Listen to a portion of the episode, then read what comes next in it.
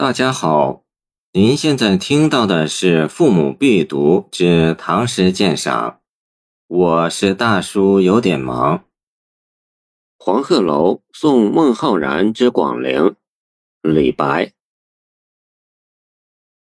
故人西辞黄鹤楼，烟花三月下扬州。孤帆远影碧空尽，唯见长江天际流。此乃开元十六年（公元728年）暮春之作。一提到武昌黄鹤楼，就会联想到仙人子安骑鹤过楼的故事，和崔颢那首叫李白佩服的黄鹤楼诗。而在谪仙李白心目中，黄鹤楼应是漫游天下名胜的一个起点。未游黄鹤楼，直事不当游天下名胜。你听，我本楚狂人，凤歌笑孔丘，手持绿玉杖，朝别黄鹤楼。五月寻仙不辞远，一声号入名山游。见庐山遥寄卢氏玉虚舟，所以他在唱“故人西辞黄鹤楼”时，就给了孟浩然一个同样很高的起点。一说到扬州，须知那是两京以外最称繁华的大都会，时称扬一益二。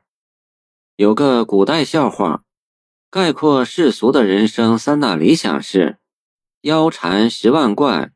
骑鹤下扬州，现在孟浩然就要下扬州，而且是在烟花三月下扬州，言下洋溢着多少阴羡之意？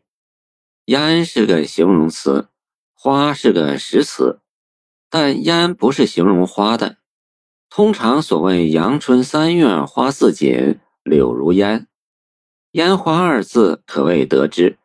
其构词之妙，在虚实显隐间。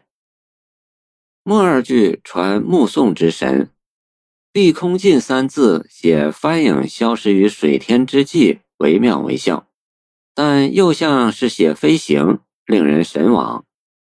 行者身不由己，随船远去，而送者却久久不能离开，言下一片依依惜别之情。